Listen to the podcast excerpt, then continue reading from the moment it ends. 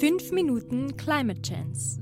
Klima. 2 Grad. Sauerstoff, Naturkatastrophen. Klimaerwärmung. Methan, So können wir das machen. Chance, C6 hat 12 Atmosphäre, Prozent. PTS, PTS, Kurze Häppchen aus der faszinierenden Welt des Klimas.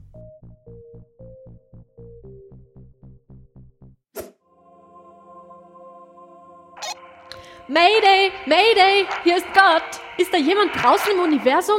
God over. Ja, hier ist äh, Chuck Norris. Ich kann dich hören. Wo ist denn das Problem? Over. Habe einen neuen Planeten gebaut. Ich nenne ihn Erde, aber er funktioniert nicht. Ich bin ratlos. Wollte biologisches Leben und eine intelligente Spezies etablieren. Stirbt alles immer ab. Over.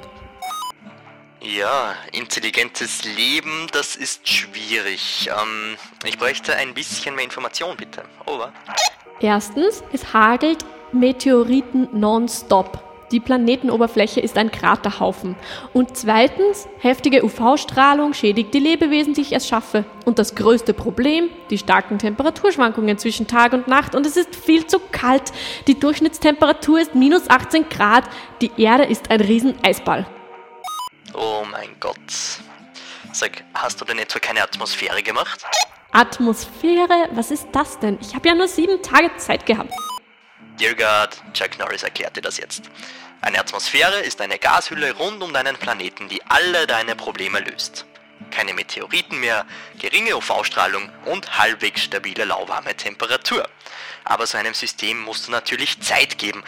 Das geht nicht in sieben Tagen. Ich meine, ich kenne dich, wahrscheinlich hast du nur sechs gearbeitet und einen Tag Pause gemacht oder so. Das kann sogar ein paar Milliarden Jahre dauern. Die Atmosphäre und die Lebewesen müssen sich nämlich erst einpendeln. Da wird es zwischenzeitlich mega heiß und dann wieder mega kalt werden.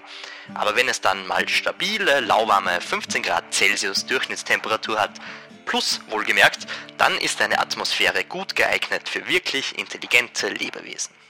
Ja, super, Chuck Norris. Aber wie soll ich da jetzt anfangen?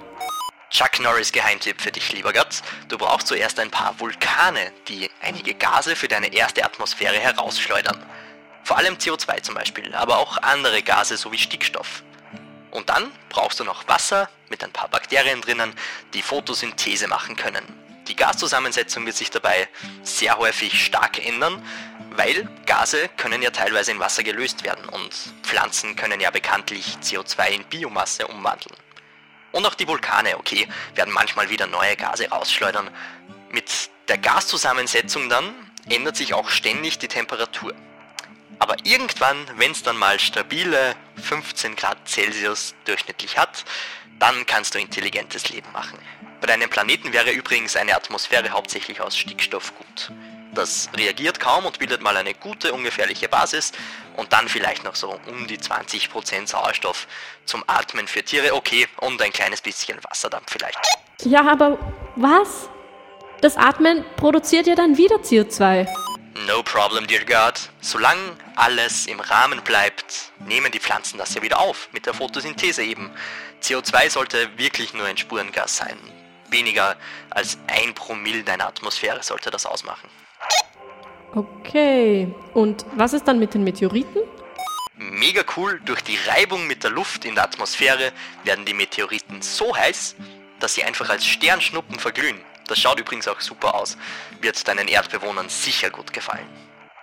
Und wie sieht's mit der Temperatur aus? Alles easy, lieber God. Wasserdampf und ein bisschen CO2 machen einen netten Treibhauseffekt, damit es gemütlich warm ist. Oh wow, cool. Wie funktioniert das? Lieber Gott, wirklich, mir reicht jetzt ein bisschen. Kannst du nicht einfach ein Physikbuch nehmen und das Ganze durchlesen?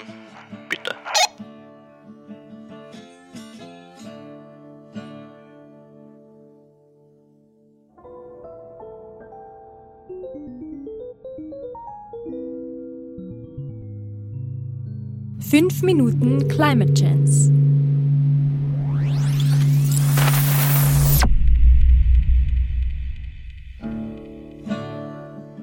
Redaktion Baldwin Landl. Gesprochen von Franziska Herbst und Martin Meerwald.